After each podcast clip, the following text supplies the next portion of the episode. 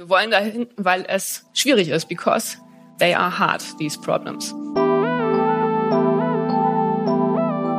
Das wird momentan sehr intensiv diskutiert. Das sind diese sogenannten Mega-Constellations. Das sind Zehntausende Satelliten, die die Erde umkreisen und ein Netzwerk bilden sollen, um auf der Erde an jedem Punkt Internet zur Verfügung zu stellen. Und was man jetzt schon sagen kann, ist, dass diese Mega-Constellations unseren Nachthimmel komplett verändern werden. Wenn man den Mars warm machen würde, also wenn man die Temperatur erhöhen würde, dann würde das Wasser verdampfen und dann würde das CO2, was im Marsgestein gebunden ist, ebenfalls freigesetzt werden. Und dann hätte man, wenn man Elon Musk folgt, plötzlich eine Atmosphäre um den Mars und dann könnten wir Menschen uns da sehr viel wohler fühlen. Herzlich willkommen zu AHA, ein Podcast für Wissen. Zum Podcast, der Forschung und Wissen präsentiert. In dieser Episode beantwortet Sibylle Andal die Frage, wer wird den Weltraum kolonisieren? Sibylle Andal ist Physikerin und Philosophin und arbeitet als Wissenschaftsjournalistin für die FAZ. Außerdem ist sie Autorin des Buches Das Universum und ich, die Philosophie der Astrophysik. Den Vortrag, den ihr gleich hört, hielt Sibylle Andal am Samstag, 25. Januar 2020 im Kulturzentrum Südpol in Luzern. Als ich die Frage äh, per E-Mail bekommen habe, das war so ein Zeitpunkt, wo ich mich gerade relativ viel so mit Aliens und Alien-Kommunikation beschäftigt habe.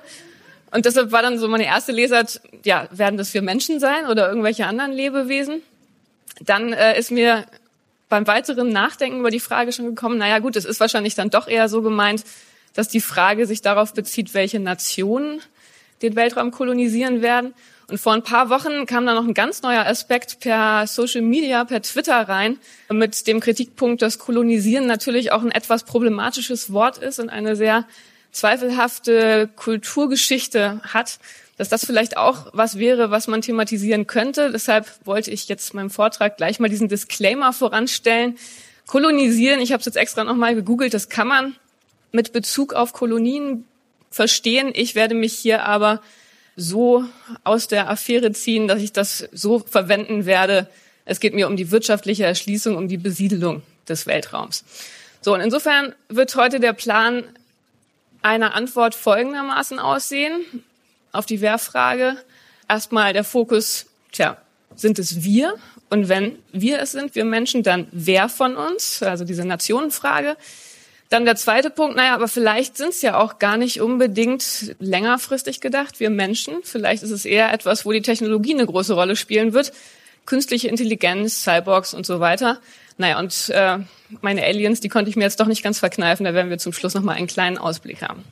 So, bevor wir mit der Wer-Frage starten, müssen wir erstmal feststellen, eigentlich ist es die Frage der erster, erster Ordnung. Davor steht noch eine Frage nullter Ordnung, das ist die Warum-Frage.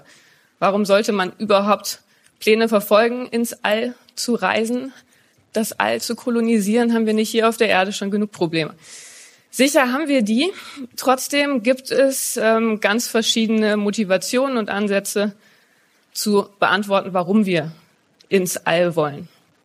Wurde schon gesagt, letztes Jahr großes Jubiläum, 50 Jahre erste Mondlandung, Apollo 11 schöner Zeitpunkt, um den Blick zurückzurichten, was wir im letzten Jahr alle sehr ausgiebig getan haben. Und äh, John F. Kennedy, 62 in seiner großen Mondrede, hatte als Motivation zum Mond fahren zu wollen oder fliegen zu wollen, die Tatsache, dass es einfach eine wahnsinnige Heraus Herausforderung ist. Wir wollen dahin, weil es schwierig ist, because they are hard, these problems. Also der Mensch sucht Herausforderungen. Der Mensch hat aber gleichzeitig auch diese innere, diesen inneren Antrieb, das Unbekannte ergründen zu wollen. Also dieses, ähm, dieses Exploration-Gehen, dass man das, was man noch nicht kennt, erschließen möchte. Das ist auch etwas, was ein wichtiger Antrieb ist. Wenn man dann ein bisschen weniger grundsätzlich unterwegs ist und ähm, sich ein bisschen handfestere Motivationen sucht, dann kann man sagen, wir wissen, dass aus diesen Projekten, aus diesen ganz großen Projekten auch sehr, sehr viel für unsere Gesellschaft herausspringen kann. Auch was, was man am Apollo-Programm schön gesehen hat. Das war ja eine Unternehmung, die die Menschheit doch letztendlich schon auch ein Stück weit zusammengeschweißt hat. Zu sehen, wie die ersten Amerikaner auf dem Mond gelandet sind, Dann auch zu sehen, was weiter daraus wurde, die Umwelt- und Friedensbewegung in den 70er Jahren. Also es ist etwas, wo vielleicht auch für die Erde was Nützliches bei rauskommen kann. Und dann auch nochmal konkreter, natürlich gibt es da auch wirtschaftliche Aspekte. Also Raumfahrt ist ein ganz wichtiger Faktor für die irdischen Märkte, für die irdischen Innovationsbewegungen. Und was dann auch noch ein schöner Aspekt ist an der Raumfahrt, ist ein politischer Aspekt, dass man zwischen den Nationen zusammenarbeitet, gemeinsame Ziele verfolgt. Im besten Fall. Im schlechten Fall haben wir auch gesehen, Mundlandung, kalter Krieg und Rivalität. Aber wenn man jetzt mal die Motivationen sucht, also im besten Fall sowas wie die internationale Raumstation, das ist etwas, wo viele Nationen zusammenarbeiten können und zusammen etwas erschaffen können. So, das waren jetzt sozusagen indirekte, aber doch recht praktische Motivationen. Und dann gibt es noch die ganz direkten Motivationen, ins All zu fliegen. Eine Motivation, die man häufig hört und die bei vielen auch durchaus dahinter steht, ins All zu fliegen, ist zu sagen, da gibt es einfach Rohstoffe. Da gibt es Rohstoffe, die auf der Erde knapp werden, die wollen wir auf die Erde holen, ist ein Wahnsinnsmarkt. Und die zweite Motivation, wenn man dann ein bisschen nochmal in eine pessimistische Richtung denken will, naja, der, der Raum, der Weltraum ist natürlich auch wahnsinnig wichtig für militärische Zwecke. Man kann die Erde von dort aus überwachen. Man hat insofern einen unglaublichen Vorteil, wenn man als Nation sich dort positioniert. Und dann die letzte Motivation, die ich hier in dem Zusammenhang nennen will, wenn man nun wiederum ein bisschen rauszoomt und nicht mehr die Nationen im Vordergrund sieht, sondern an die Menschheit im Ganzen denkt. Und wenn man dann gleichzeitig noch Pessimist ist, dann kann man sagen, naja, vielleicht wird hier auf der Erde irgendwann die Situation eintreten, dass die Erde für uns Menschen kein geeigneter Lebensraum mehr ist. Asteroideneinschlag, Klimawandel, was auch immer. Und dann ist es gut, wenn wir im Weltraum eine zweite Basis haben, in die wir uns zurückziehen können, um so die Existenz der Menschheit zu retten. Das ist sowas, was Elon Musk 2018 zum Beispiel von sich gegeben hat und äh, auch immer wieder als Motivation nennt. So viel zur Warum-Frage. Wenn wir jetzt diesen Fokus auf die Menschheit im Ganzen nochmal kurz im Blick behalten, dann ist das natürlich etwas, was ähm, sehr, sehr schön ist, wenn man nicht sagt, wir haben so dieses Bild, die Menschheit, die in den Weltraum aufbricht, um gemeinsam etwas Neues zu entdecken. Und das ist etwas, was neben all dieser Rivalität und neben all diesem Wettlauf vor 50 Jahren etwas ist, was auch bei Apollo natürlich mit eine Rolle gespielt hat. Die Plakette, die auf dem Mond an der Mondlandefähre angebracht wurde, 1969, die sagt, wir sind in Frieden gekommen als Repräsentanten der gesamten Menschheit. So, das war natürlich so ein bisschen gut, liest sich schön, man weiß, dass ähm, das schön klingt, aber dass das in der Praxis natürlich nicht so richtig handlungsleitend ist, dieses Prinzip. Und deshalb war auch relativ schnell klar in den 60er Jahren, man braucht irgendeine rechtliche Grundlage. Und die Vereinten Nationen, die haben sich in den 60er Jahren daran gemacht, einen Weltraumvertrag zu entwickeln als Grundlage für ein internationales Weltraumrecht. Der Outer Space Treaty, der Weltraumvertrag, der ist 1967 in Kraft getreten, wurde von 109 Staaten unterzeichnet und er fängt an mit äh, dem Absatz The exploration and use of outer space, including the moon and other celestial bodies, shall be carried out for the benefit and in the interest of all countries irrespective of their degree of economic or scientific development and shall be the provenance of all mankind. Also Motivation tatsächlich zu sagen, der Weltraum ist etwas, was allen Menschen gehört. Keine Nationen sollten bevorzugt werden. Wir müssen das in einem Vertrag so festsetzen.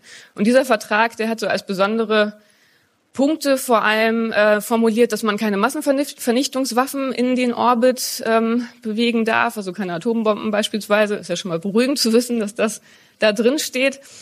Man soll andere Himmelskörper auch ausschließlich für friedliche Zwecke nutzen. Auch beruhigend. Allerdings ist auch ziemlich viel in diesem Vertrag nicht geregelt, was auch kein Wunder ist. Der ist in den 60er Jahren erstellt worden. Da war einfach noch gar nicht abzusehen, wie sich das Ganze weiterentwickeln würde. Insbesondere war diese ganze Rohstofffrage noch nicht wirklich äh, etwas, was die vorhergesehen haben.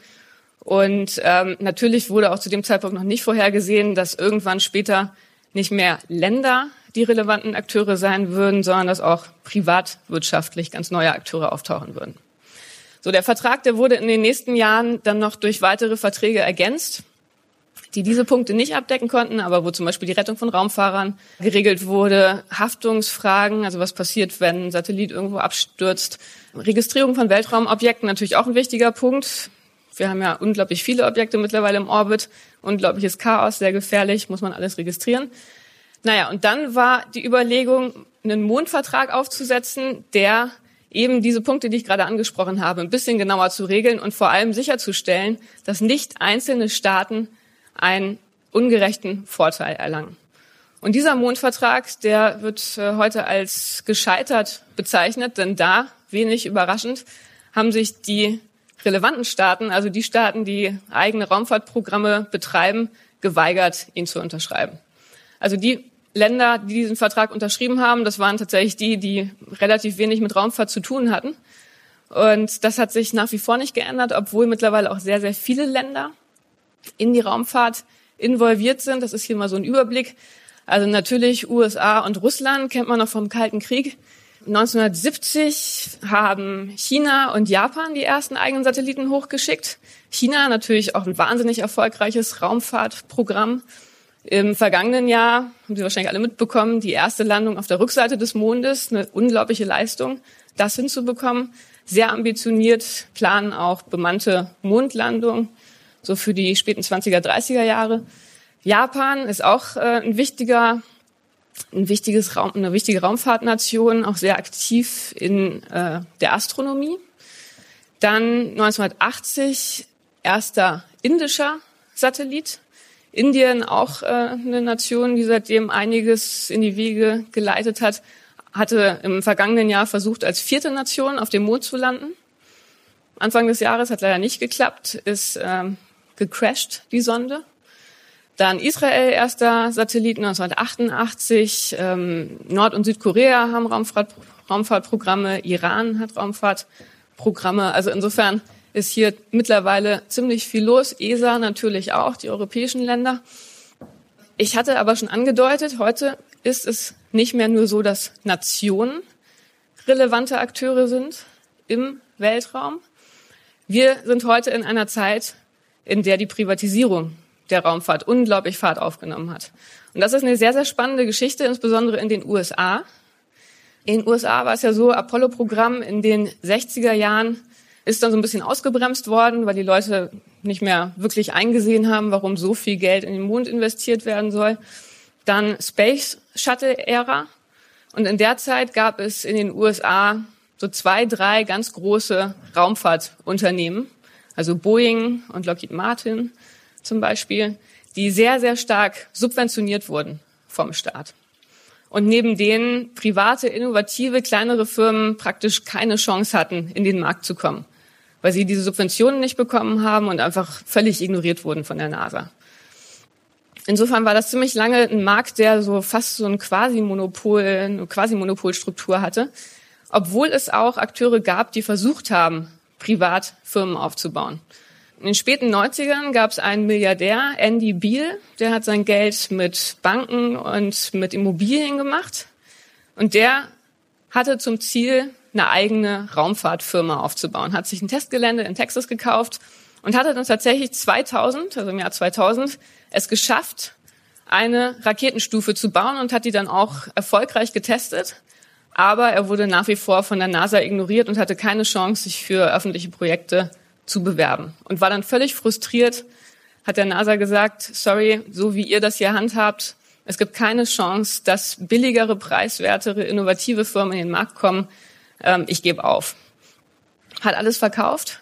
Und sein Testgelände in Texas wurde dann kurze Zeit später von einem anderen amerikanischen Milliardär gekauft. Und das war Elon Musk. Und den kennen Sie alle. Der hat sein Geld mit Internetfirmen gemacht. Der hat auch wiederum ganz viele fähige Ingenieure in den USA zusammengesammelt, hat 2003 dort angefangen, auf diesem Testgelände eine Rakete zu bauen, hat sie dann innerhalb von einem Jahr auch gebaut gehabt. Das war die Falcon One. Wurde aber genau wie Andy Beal erstmal von der NASA ignoriert. Und Elon Musk hat sich das dann aber nicht gefallen lassen, hat seine Rakete genommen, hat die auf einen LKW geladen und ist mit seiner Rakete nach Washington gefahren, wo zu dem Zeitpunkt die gesamte Flugelite, die gesamte ähm, ja, eigentlich die amerikanische Flugcommunity versammelt war. Das war der 100. Jahrestag des ersten Fluges der Gebrüder Wright. Und da war eine große Konferenz. Also er ist da mit seiner Rakete hingefahren und gesagt, hallo Leute, hier bin ich, ich habe eine Rakete, ich bin bereit, ich möchte für euch arbeiten. Und gleichzeitig hat er große Versprechungen gemacht, sagt, dass er einen Weltrekord aufstellen wird, um die Kosten zu senken. Und ähm, dass das eine große Verbesserung all dessen sein wird, was auf dem amerikanischen Markt ist, existiert. Um das zu erklären, äh, ist wichtig zu wissen, was so seine Grundidee war, um diese Wahnsinnskostenersparnis zu realisieren. Elon Musk war aufgefallen, dass in der Raumfahrt bei Raketenstarts die meisten Bestandteile einfach weggeworfen werden. Also die Rakete startet, erste Stufe zündet, wird abgekoppelt, stürzt ins Meer, zweite Stufe zündet, wird abgekoppelt, stürzt ins Meer. So, die werden dann nicht mehr benutzt und es ist natürlich ein unglaublicher Materialverschleiß, den man da hat. Und Elon Musk Idee war, dass er Raketen bauen will, bei denen all diese Bestandteile von Raketen mehrfach verwendet werden, so dass das Ganze einfach sehr viel schlanker realisiert werden kann. Technisch unglaublich anspruchsvoll, aber das war zu dem Zeitpunkt seine Vision. Und das hat er dann auch tatsächlich hinbekommen. Also 2003 äh, war diese Aktion, war für ihn nach wie vor ein harter Weg. Er musste sich da ziemlich reinkämpfen in den Markt, hatte auch die NASA mehrfach verklagt, obwohl das dann ja sein später Arbeitgeber sein sollte hat dann aber 2008 das erste Mal tatsächlich eine Rakete selber erfolgreich starten können, die Falcon One. 2010 dann die Falcon 9, das Nachfolgemodell.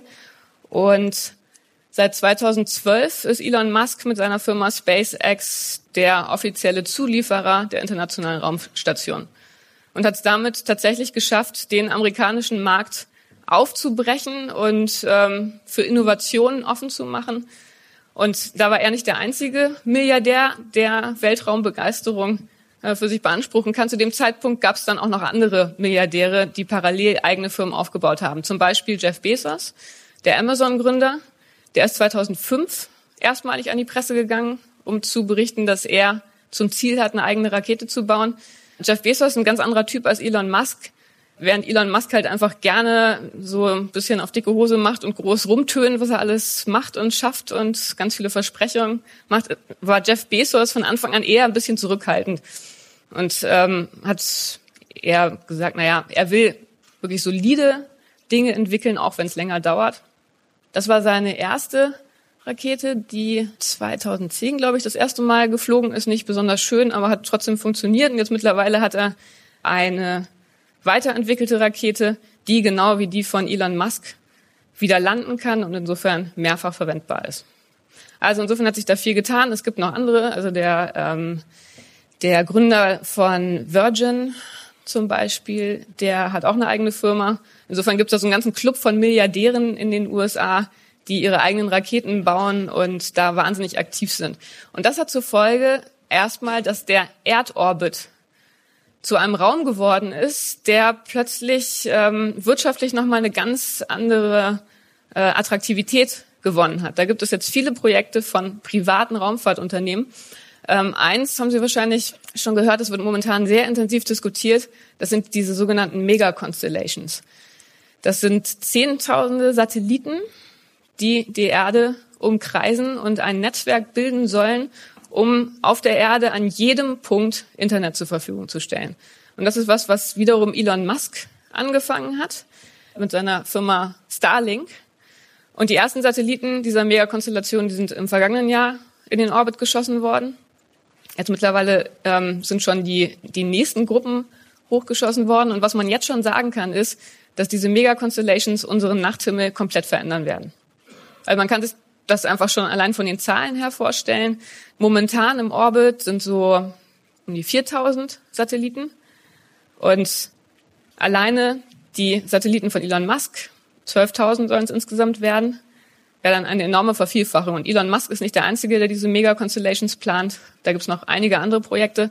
Das heißt, es ist absehbar, wenn man in ein paar Jahren in den Nachthimmel guckt, wird alles voll sein mit Satelliten. Und das ist nicht nur für die Freunde des Nachthimmels ein großes Problem, sondern natürlich auch für Astronomen, weil man jetzt schon sieht, dass man einfach überall diese schrecklichen Streifen im Bild hat. Also wirklich sehr, sehr unangenehm.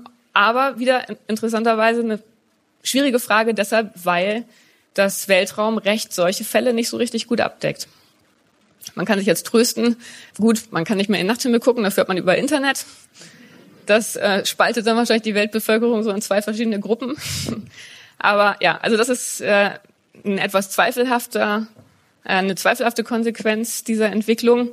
Das andere ist für die Freunde exklusiven Tourismus ähm, Weltraumtourismus. Ist was, was sich jetzt in den nächsten Jahren massiv ankündigt. Das sind Projekte, die so Mitte der 20er starten sollen. Ähm, zum Beispiel hier Axiom Space. Die haben den Designer Philip Stark mit an Bord, der ganz hübsche Kabinen designt. Und da kann man sich dann in seinem zwar relativ kleinen, aber schön designten Hotelzimmer mit Blick auf die Erde bei einem Cocktail ähm, seine Zeit vertreiben. Interessanterweise sind die Zimmerpreise gar nicht so hoch, aber die Reisekosten sind natürlich nicht zu vernachlässigen. Und da gibt es wiederum mehrere Firmen. Also es gibt auch die Idee, dass man die internationale Raumstation, die ja dann spätestens Ende der 20er nicht mehr offiziell betrieben wird, dass man die umfunktionieren kann in ein Weltraumhotel. Das sind hier so aufblasbare Module, die man da andocken kann. Also wenn die zu viel Geld haben, dann gibt es da eine sehr einfache Möglichkeit, das sehr schnell, aber auch sehr spektakulär loszuwerden. Das ist der Erdorbit. Dann ist aber natürlich das, was noch interessanter ist, gerade vor dem Hintergrund des letzten Jubiläumsjahr Jahres der Mond. Auch da gibt es ähm, Bestrebungen aus der Privatwirtschaft, haben Sie wahrscheinlich auch gehört. Elon Musk hat ein Ticket an einen japanischen Milliardär verkauft, der frühestens 2023 mit SpaceX einmal um den Mond geschickt werden soll. Der Milliardär nimmt sich dann ein paar Künstler mit, ähm, die inspiriert werden sollen. Das ähm, ja, ist etwas, was dann noch mehr Geld kostet, als wenn sie sich in so ein normales Orbit-Hotel einmieten. Davon abgesehen ist das aber natürlich auch was, was wiederum für die Nationen unheimlich interessant ist. Und da gibt es von fast allen Ländern, die Weltraum technisch was auf sich halten, sehr hochgreifende Pläne. Also die USA wollen zurück zum Mond, die Russen, die Chinesen, die Inder. Das sind alles so Pläne für die 20er, 30er Jahre. Und vielleicht so das, das ähm, konkreteste, am meisten greifbarste und für uns auch am interessanteste Projekt, weil da die ESA beteiligt ist. Das ist das Lunar Orbital Platform Gateway. Ich hatte gerade schon erwähnt, dass die internationale Raumstation, die ISS, ähm, nicht mehr allzu lange im Betrieb sein wird. Die ist ja auch sowieso schon sehr, sehr alt. 2000 ähm, wurde sie in Betrieb genommen und seitdem ist sie dauerhaft besetzt. Wenn die irgendwann nicht mehr da ist, hätte man gerne ein Nachfolgeprojekt. Denn so eine internationale Raumstation ist eine schöne Sache, weil auch da wiederum dieser politische Mehrwert da ist. Die Nationen arbeiten zusammen. Man kann in Mikro, Microgravity, wie heißt das, Mikrogravitation Experimente machen. Also da hätte man gerne irgendwie ein Nachfolgeprojekt. Und da war die Idee, man baut eine Raumstation, die nicht die Erde umkreist, sondern die sich auf einem Mondorbit bewegt. Das hat dann gleichzeitig den Vorteil, dass man diese Raumstation als Ausgangsbasis nehmen kann für Expeditionen zum Mond. Relativ einfach und dann noch weiter gedacht für weitere Expeditionen ins Sonnensystem. Und das ist das, was tatsächlich in Planung ist, auch relativ weit fortgeschritten schon. Also die ESA ist damit dabei, die USA, die Russen, Kanada und Japan. Ja, also auch sowas für die Mitte, Ende 20er Jahre. Das äh, Herakles-Projekt, das ist dann ein Projekt der ESA, die jetzt schon überlegen, was man dann damit machen kann. Da ist der erste Schritt, dass man von dieser Raumstation Roboter auf den Mond schickt und diese Roboter dann ja, für Forschungszwecke nutzt, aber auch wiederum weitergedacht, dann vielleicht auch, um eine Mondstation aufzubauen. Und das ist was, was dann auch wiederum die Amerikaner konkret planen. Ähm, das Artemis-Programm, Trump natürlich großer Fan, hat man auch schon gehört, der gerne schon 2025 ähm, damit anfangen würde. Und als Voraussetzung dafür, was man dafür braucht, wird in den USA ganz aktuell ein Nachfolgeraumschiff zum Apollo-Raumschiff gebaut, also sozusagen Nachfolge für die Mondmission, das Orion-Raumschiff, relativ ähnliches Design und da ist auch wiederum Europa involviert mit dem Service-Modul. Also ich weiß nicht, ob Sie sich dann noch an die im Apollo-Kontext an diese ganzen Visualisierungen und so erinnern. Man hat ja da immer das Kommando- und Service-Modul und dann oben die Mondlandefähre drauf gedockt und das Service, der Service-Teil vom Kommando- und Service-Modul, der ist in Europa gebaut worden, der ist schon nach Amerika verschifft worden und das äh, wird jetzt Ich glaube, 2022 soll es erstmalig fliegen. Also das sind so Sachen, die jetzt genau in diesen Jahren getestet werden und losgehen. Auch wieder bemannte Raumfahrtprogramme in den USA. Insofern ist der Moment sehr, sehr viel in Bewegung und sehr, sehr viel im Fluss.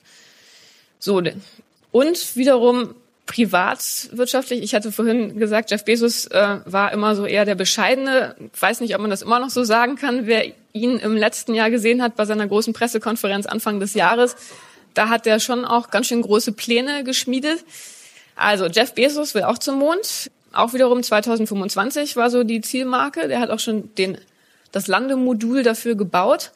Der Mond ist für Jeff Bezos aber nur eine Zwischenstation. Das ist für ihn erstmal gar nicht so interessant. Er will den Mond nutzen, um Infrastruktur aufzubauen und um sich die entsprechenden Fähigkeiten anzueignen, um größere Projekte in den Blick zu nehmen. Und diese größeren Projekte, die habe ich hier abgebildet. Das ist das, was er bei, seiner äh, Präsentation auch gezeigt hat. Denn er ist auch der Meinung, wir brauchen als Menschheit früher oder später neue Habitate, die sollten aber, wenn es nach Jeff Bezos geht, nicht auf fremden Planeten sein. Denn bei fremden Planeten hat man Schwierigkeiten mit, mit der Gravitation und äh, Atmosphäre und so weiter. Er ist der Meinung, die beste Lösung ist, dass man sich so eine Art Riesenstation baut. Also so ähnlich wie äh, so Science-Fiction-Banasphären.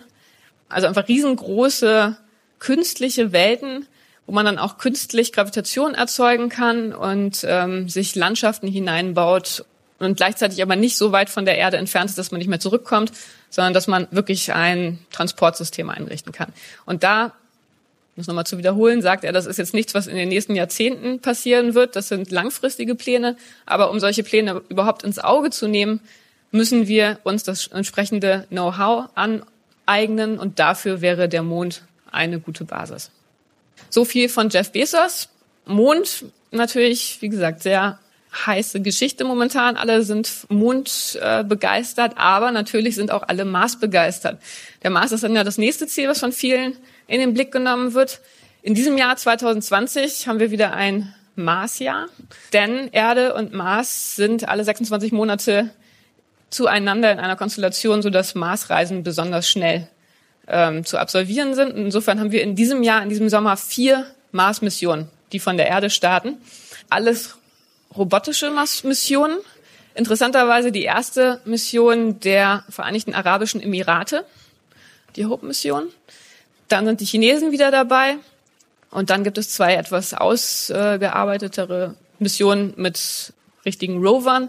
Einmal von der ESA und eine amerikanische Mission von der NASA. Und insbesondere diese Mission, die wird spannend, denn die hat äh, schon mittel bis, ja, eigentlich kann man sagen, mittelfristige Pläne.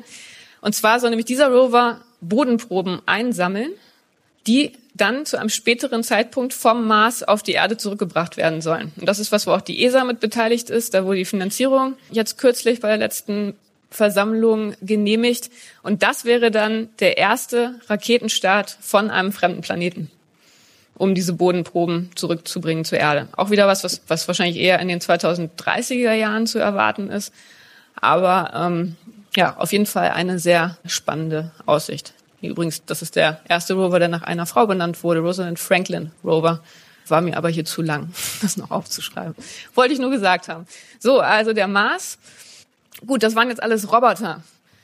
Wenn man vom Mars träumt, sind die etwas äh, fantasievolleren Träume natürlich unter Menschenbeteiligung. Wäre der Mars tatsächlich was, wo wir Menschen irgendwann mal eine zweite Basis aufmachen könnten? Das war angeblich so die Geschichte auch die Idee, die Elon Musk zur Raumfahrt gebracht hat, weil Elon Musk sich Sorgen gemacht hat, was passiert, wenn die Erde von einem Asteroiden getroffen wird. Ähm, und dann war seine Antwort, na, wir müssen dann irgendwie eine eine Basis auf dem Mars haben, hat dann geguckt, plant die NASA sowas. Äh, die NASA hat nichts geplant, also hat das selber gemacht. So, das ist die Kurzgeschichte von Elon Musks Motivation. Elon Musk hat dann auch Idee, die Ideen gehabt, wie man den Mars zu einer menschenfreundlichen Welt machen kann. Und zwar ist der Mars ja äh, früher ein Wasserplanet gewesen. Wenn man sich die Oberfläche anguckt, dann sieht man viele Hinterlassenschaften von Flüssen, von Seen, muss es wahnsinnig viel Wasser gegeben haben. Jetzt leider nicht mehr, aber gab es damals. Es gibt aber tatsächlich immer noch Wasser gefroren an den Polen. Und das ist immerhin so viel Wasser, wenn man das heute schmelzen würde, dann könnte man immer noch den kompletten Mars 30 Meter hoch mit Wasser bedecken. Also es ist tatsächlich viel Wasser, beziehungsweise Eis. Und die Idee von Elon Musk war jetzt, ist allerdings nicht seine Idee, die hatten vorher auch schon Wissenschaftler, er hat sie ja recht prominent gemacht. Wenn man den Mars warm machen würde, also wenn man die Temperatur erhöhen würde, dann würde das Wasser verdunsten, verdampfen und dann würde das CO2, was im Marsgestein gebunden ist, ebenfalls freigesetzt werden. Und dann hätte man, wenn man Elon Musk folgt, plötzlich eine Atmosphäre um den Mars und dann könnten wir Menschen uns da sehr viel wohler fühlen. Das ist im Prinzip, also gut, man muss vielleicht noch dazu sagen, er wollte diese Temperaturerhöhung dadurch zustande bringen, dass er Atombomben über die Polkappen wirft. Spätestens da würde man sagen, vielleicht nicht so eine gute Idee. Es gibt auch andere Ideen, wie man da die Temperatur erhöhen kann. Aber ähm, mittlerweile gibt es auch neuere Rechnungen von Wissenschaftlern und so wie es aussieht, ist das CO2, was im Marsgestein gebunden ist, bei weitem nicht ausreichend, um eine Atmosphäre zu erzeugen. Und außerdem, und das ist mindestens genauso großes Problem, der Mars hat ja kein Magnetfeld. Und insofern wird die Atmosphäre relativ schnell sich wieder verflüchtigen in den Raum. Also es ist keine wirklich langfristige Lösung. Also Terraforming ist irgendwie eine schwierige Idee. Plus, wie gesagt, kein Magnetfeld. Das bedeutet, dass auf dem Mars die ganze kosmische Strahlung, also all diese schnellen, hochenergetischen, geladenen Teilchen, die bei uns hier auf der Erde durch die Atmosphäre und durch das Magnetfeld von uns abgehalten werden, dass die dort einfach ankommen. Und das ist was, was man auch medizinisch wirklich noch nicht abschätzen kann was man sagen kann, ist, es ist nicht gesund. Ähm, und wenn man längere Zeit auf der Marsoberfläche ist, dann ähm, wird es wahrscheinlich ziemlich ungesund. Also wenn man auf Nummer sicher gehen wollte auf dem Mars, dann würde man sich eine sehr tiefe Höhlenwohnung graben. Und das ist vielleicht nicht unbedingt das, was man unbedingt so als Marsvision für sich selber hat. Also insofern Mars etwas schwierige Geschichte für Menschen. Wenn der Mars nicht das Richtige ist. Vielleicht gibt es ja irgendwo anders im Universum Planeten und Himmelskörper, die besser geeignet sind. Und da kann man jetzt heute sagen, als Astrophysiker, ja, die gibt es. Es gibt unglaublich viele andere Planeten im Universum mit einer wahnsinnigen Vielfalt und Varianzbreite von Eigenschaften. Und da gibt es bestimmt irgendwo einen Planeten, der besser ist als unser Mars. Warum fliegen wir da nicht hin? Naja, das Problem ist schlicht und einfach, das Universum ist extrem groß. Das wäre vielleicht gar nicht unbedingt so ein Problem, aber wir haben mit Einstein eine Geschwindigkeitsgrenze. Nichts kann sich schneller bewegen als das Licht. Und insofern, selbst wenn wir uns mit Lichtgeschwindigkeit fortbewegen würden, wären wir recht lange unterwegs. Also der nächste Stern von uns aus, Proxima Centauri, 4,2 Lichtjahre entfernt, Gut, das könnte man mit Lichtgeschwindigkeit vielleicht noch irgendwie stemmen, aber wenn man sich schon, ja, also die nächsten Sterne, die sind dann auch schnell mal irgendwie ein paar hundert oder tausend Lichtjahre entfernt. Wenn man sich unsere Galaxie vor Augen führt, Spiralgalaxie, Milchstraße, wenn man zum Galax galaktischen Zentrum wollte, das ist 26.000 Lichtjahre entfernt. Äh, wenn die Steinzeitmenschen losgeflogen wären mit einem Raumschiff, das Lichtgeschwindigkeit fliegen kann, dann wären sie heute angekommen. Also das ist schon alles sehr frustrierend. Zumal wir die Lichtgeschwindigkeit ja auch gar nicht so einfach erreichen. Denn man braucht bekanntlich Energie, um ein Raumschiff zu bewegen und man muss den Treibstoff mitnehmen, man muss den Treibstoff mitbeschleunigen. Das setzt dann dem ganzen Unternehmen doch auch sehr schnell praktische Grenzen. Außerdem Relativitätstheorie nach Einstein je schneller man fliegt, desto mehr Energie wird nicht mehr in weitere Beschleunigung umgesetzt, sondern in eine Zunahme der Masse. Das heißt, irgendwann wird man einfach nur noch schwerer und gar nicht mehr so viel schneller. Insofern sind wir hier als Menschen doch auch relativ gehandicapt auf der Erde. Und um das mal zu illustrieren, kann man sich mal angucken, was wir als Menschen bisher schon so in den Weltraum geschossen haben. Also wie weit sind die Objekte, die menschgemachten Objekte, die am weitesten von unserer Erde entfernt sind. Und das sind die Voyager und die Pioneer-Sonden. Die sind in den 70er Jahren gestartet worden. Also die Voyager 77, die Pioneer-Sonden 72 und 73. Das ist äh, jeweils die aktuelle Entfernung, also so um die 20 Milliarden Kilometer. Lichtzeit, also äh, die Zeit, die ein Lichtpuls braucht von dort, so unter 20 Stunden. Und die Geschwindigkeiten dieser Sonden sind ähm, zwischen 11 und 17 Kilometer pro Sekunde. Nochmal zum Vergleich, die Lichtgeschwindigkeit 299.792 Kilometer pro Sekunde. Hier, das ist nochmal dargestellt, hier die Neptunbahn, hier unsere Sonne. Hier ist Voyager 2, da ist Voyager 1, die am weitesten entfernt ist von allen Sonden und da sind die Pioneer-Sonden. Voyager 2 haben Sie wahrscheinlich mitbekommen, im vorletzten Jahr zu Weihnachten aus dem Sonnensystem ausgetreten. Als zweite Sonde, wo man diesen Austritt aus dem Sonnensystem tatsächlich auch gemessen hat. So, die höchste Geschwindigkeit von Menschen bisher, das war der Wiedereintritt von Apollo 10, 11 Kilometer pro Sekunde. Und ähm, das schnellste Objekt, was wir überhaupt bisher geschaffen haben, ist die Parker Solar Probe Sonde. Die soll so bis 200 Kilometer pro Sekunde erreichen. Aber hier nochmal Lichtgeschwindigkeit zum Vergleich. Alles relativ lächerlich. Und wenn man sich jetzt überlegt, die Voyager-Sonde, die ist ja schon eine Weile unterwegs seit 77. Wann wird die denn den nächsten Stern treffen? Also sie wird leider sowieso keinen Stern treffen, weil sie in die falsche Richtung fliegt. Aber bis sie so weit ist, dass sie relativ nah an Proxima Centauri vorbeifliegt, das wird noch knapp 17.000 Jahre dauern. Und dann ist sie erst beim nächsten Stern angekommen. Insofern kommen wir mal wieder zum Fazit, wir Menschen sind einfach zu kurzlebig. Wenn wir, selbst wenn wir da mitfliegen würden, wäre wenig gewonnen. Da könnte man sich dann überlegen, man könnte ja mehr Generationen-Raumschiffe zum Beispiel ins Auge fassen, dass man einfach über viele Generationen in so einem Raumschiff unterwegs ist.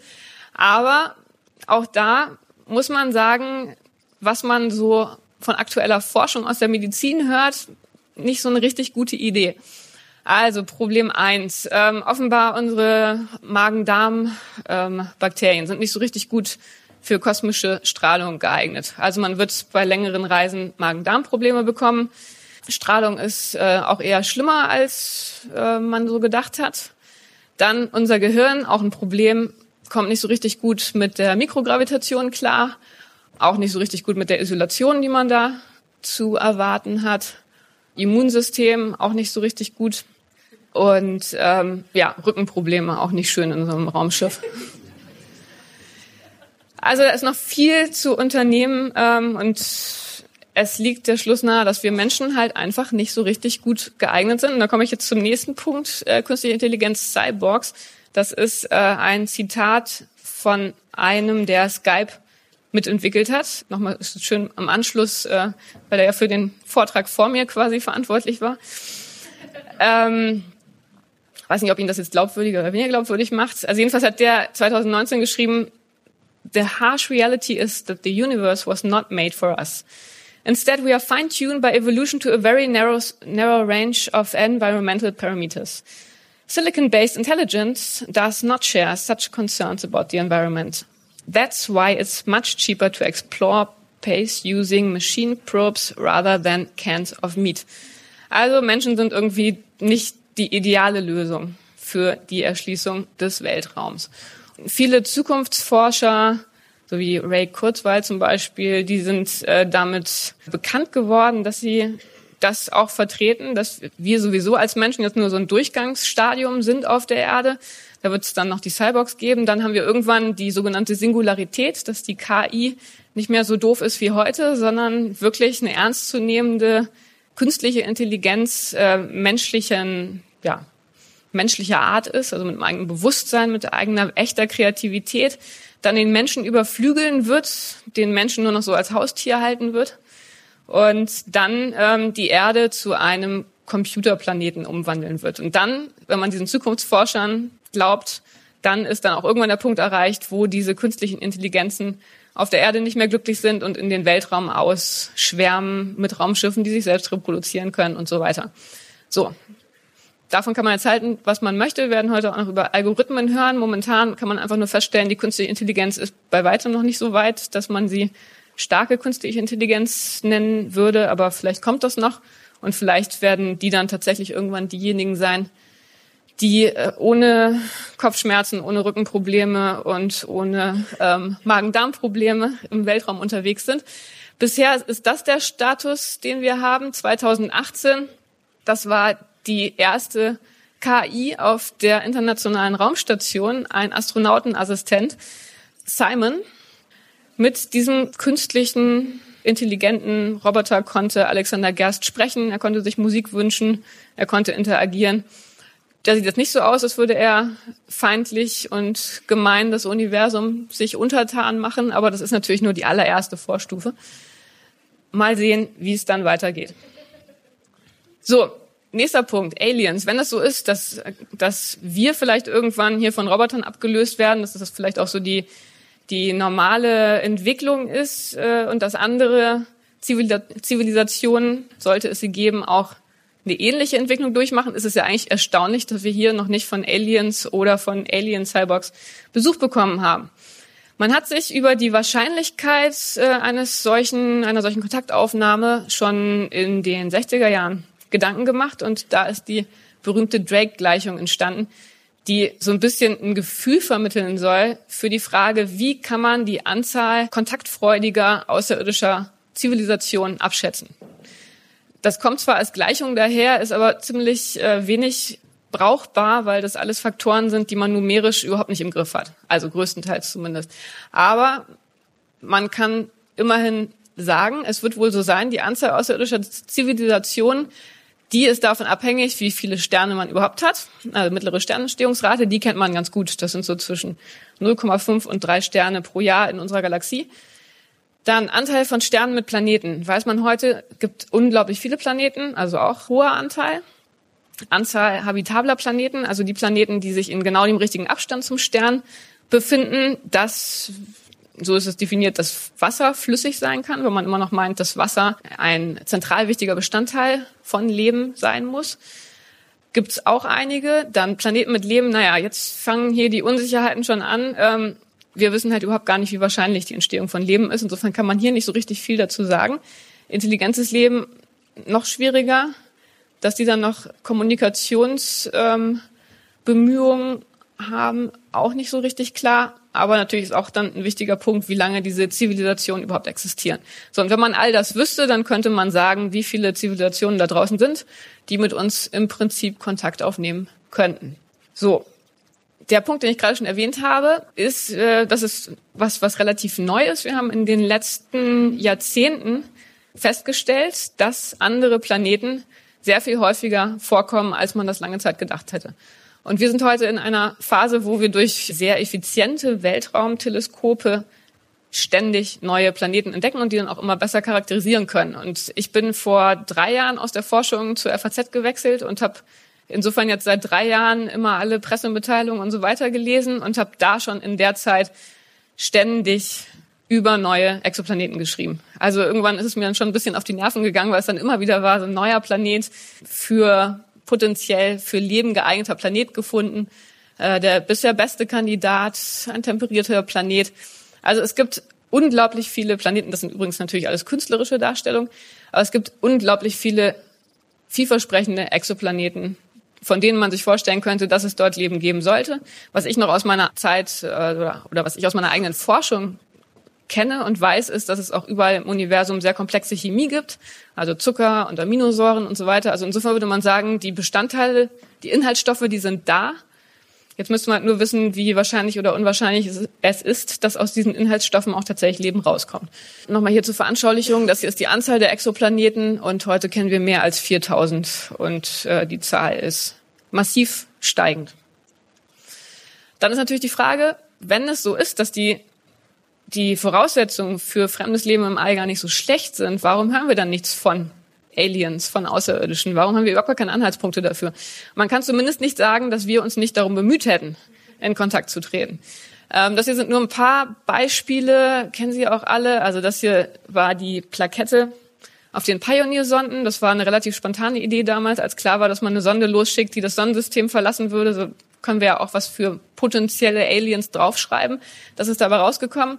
Gab viel Kritik, weil diese Menschen nicht als repräsentativ für die Menschheit gesehen wurden, sowieso auch damals mit nackten Menschen, aber das war nochmal ein anderes Thema. So, und dann äh, nächste, nächster Start, 77, die Voyager-Sonden. Da hat man dann diese berühmten goldenen Schallplatten mitgeschickt mit Tondokumenten ähm, der Menschheit, also auch Vogelgezwitscher und alles mögliche Musik. Auch wiederum die Frage, ist das überhaupt was, was die Aliens verstehen können? Immerhin hatte man da ein, eine Plattenspielernadel auch mitgeschickt und eine Anleitung, wie man sich das... Also es war alles da. Aber hatte ich ja gerade schon gesagt, ist relativ unwahrscheinlich, dass diese Sonden überhaupt abgefangen werden, aber war immerhin mal ein Versuch. Dann hat man noch ähm, Botschaften mit Teleskopen, mit Radioteleskopen ins All rausgeschickt. Das war die erste solche Botschaft 1974 mit dem Arecibo-Teleskop. Erstmal die Idee zu zeigen, wir können zählen. Da oben sind die Zahlen. Dann hat man hier so ein bisschen chemische Elemente. Hier so ein Versuch über eine Doppelhelix. Der Mensch, das Teleskop. So, ähm, gut, also gehört hat man noch nichts. Man hat auch einfach versucht, Signale aufzufangen. Die SETI-Programme, die laufen auch seit den 60er Jahren, wo man äh, in, bei Radiowellenlängen guckt, ob man irgendwelche Signale bekommt. Auch da hat man bisher noch nichts gefunden, ist also irgendwie eigenartig. Aber man kann es natürlich auch positiv sehen und da gibt es auch einige. Ich habe jetzt mal Hawking als äh, berühmtesten Vertreter dieser Klasse von mahnenden Sprechern angeführt, die sagen, es ist vielleicht ja auch nicht unbedingt die beste Idee, uns Aliens hier auf die Erde zu holen, denn dass die nett sind zu uns und in friedlicher und wohlwollender Absicht kommen, ist nicht unbedingt wahrscheinlich. Deshalb auch sehr umstritten, diese Kontaktaufnahmeversuche. Ich hatte gerade gesagt, komisch, dass wir noch nichts von Aliens gesehen haben. Dann gibt's natürlich auch die Leute, die sagen, naja, aber da gibt's ja Anzeichen für Aliens. Die Wissenschaftler, die sind nur so Spielverderber, dass sie immer nach anderen Erklärungen suchen. Zum Beispiel Oumuamua 2018. Das war der erste ähm, interstellare Asteroid, der in unserem Sonnensystem beobachtet wurde. Also ein Gesteinsbrocken von außerhalb des Sonnensystems. Auch das eine künstlerische Darstellung, war ein bisschen schwierig zu beobachten. Aber was da das Überraschende war, was, war, dass er eine Flugbahn hat, die man so nicht erwartet hätte. Und da gab es dann ziemlich schnell Spekulationen, die gesagt haben, naja, es ist vielleicht irgendwie ein kaputtes Raumschiff, das äh, von Aliens gebaut wurde und jetzt hier durch Sonnensystem stromert. Oder ein Sonnensegel oder irgendetwas, ähm, was auf jeden Fall mit Aliens zu tun haben muss. Jetzt mittlerweile gibt es einige Erklärungen, die auch ohne Aliens auskommen. Und da würde man als Wissenschaftler sagen, das sind dann die, die man vielleicht dann doch eher verfolgen sollte, weil Aliens jetzt nicht unbedingt so eine naheliegende Erklärung für sowas sind. Aber ja, also das war auf jeden Fall etwas, wo einige sehr ins Träumen gekommen sind. Und dann gibt es natürlich noch andere astronomische Objekte, die ähnlich interpretiert werden. So das bekannteste ist wahrscheinlich Tabbys Stern. Das ist ein Stern, der so ganz komische, ganz komisches Flackern zeigt, was man nicht erwarten würde für einen Stern dieses Typs. Und da haben auch einige gesagt, na ja, das ist wahrscheinlich darauf zurückzuführen, dass Aliens um diesen Stern herum eine riesengroße Struktur gebaut haben. Und diese Struktur verdunkelt den Stern in unregelmäßiger Art und Weise. Astronomen wiederum würden sagen, es ist wahrscheinlicher, dass sich um diesen Stern eine Staubwolke befindet. Vielleicht weil ein Planet in diesen Stern hineingestürzt ist oder weil es dort noch Reste aus der protostellaren Wolke gibt. Aber ja, also würde ich sagen, kann man mittlerweile ziemlich sicher sagen, es sind keine Aliens, aber auch da eine gewisse Interpretationsfrage.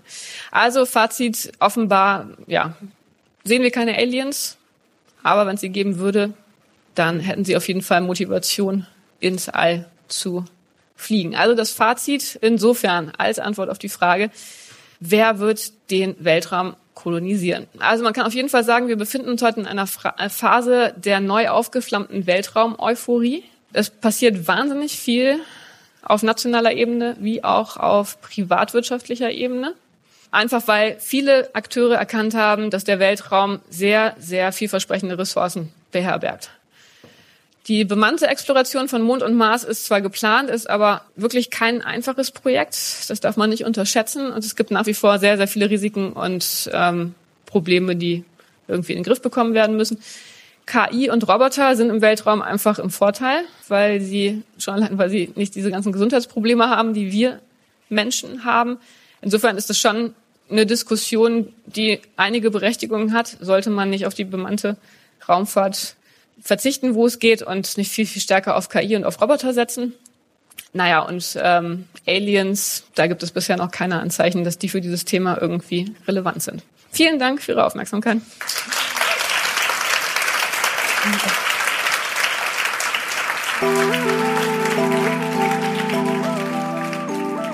Das war Sibylle Andal zur Frage, wer wird den Weltraum kolonisieren? Wenn du mehr Vorträge vom AHA-Festival hören möchtest, abonniere diesen Podcast oder folge uns auf Instagram unter AHA-Festival. Und hast auch du Fragen an die Welt, die du gerne von Expertinnen und Experten beantwortet hättest? Schick sie uns über unsere Website aha-festival.ch. Die besten Fragen werden an unserem Festival und in diesem Podcast beantwortet. Aha, ein Podcast für Wissen ist eine Zusammenarbeit von Christoph Fellmann und Anna Matjaschewitsch. Mitproduziert und komponiert hat Nikola Misic.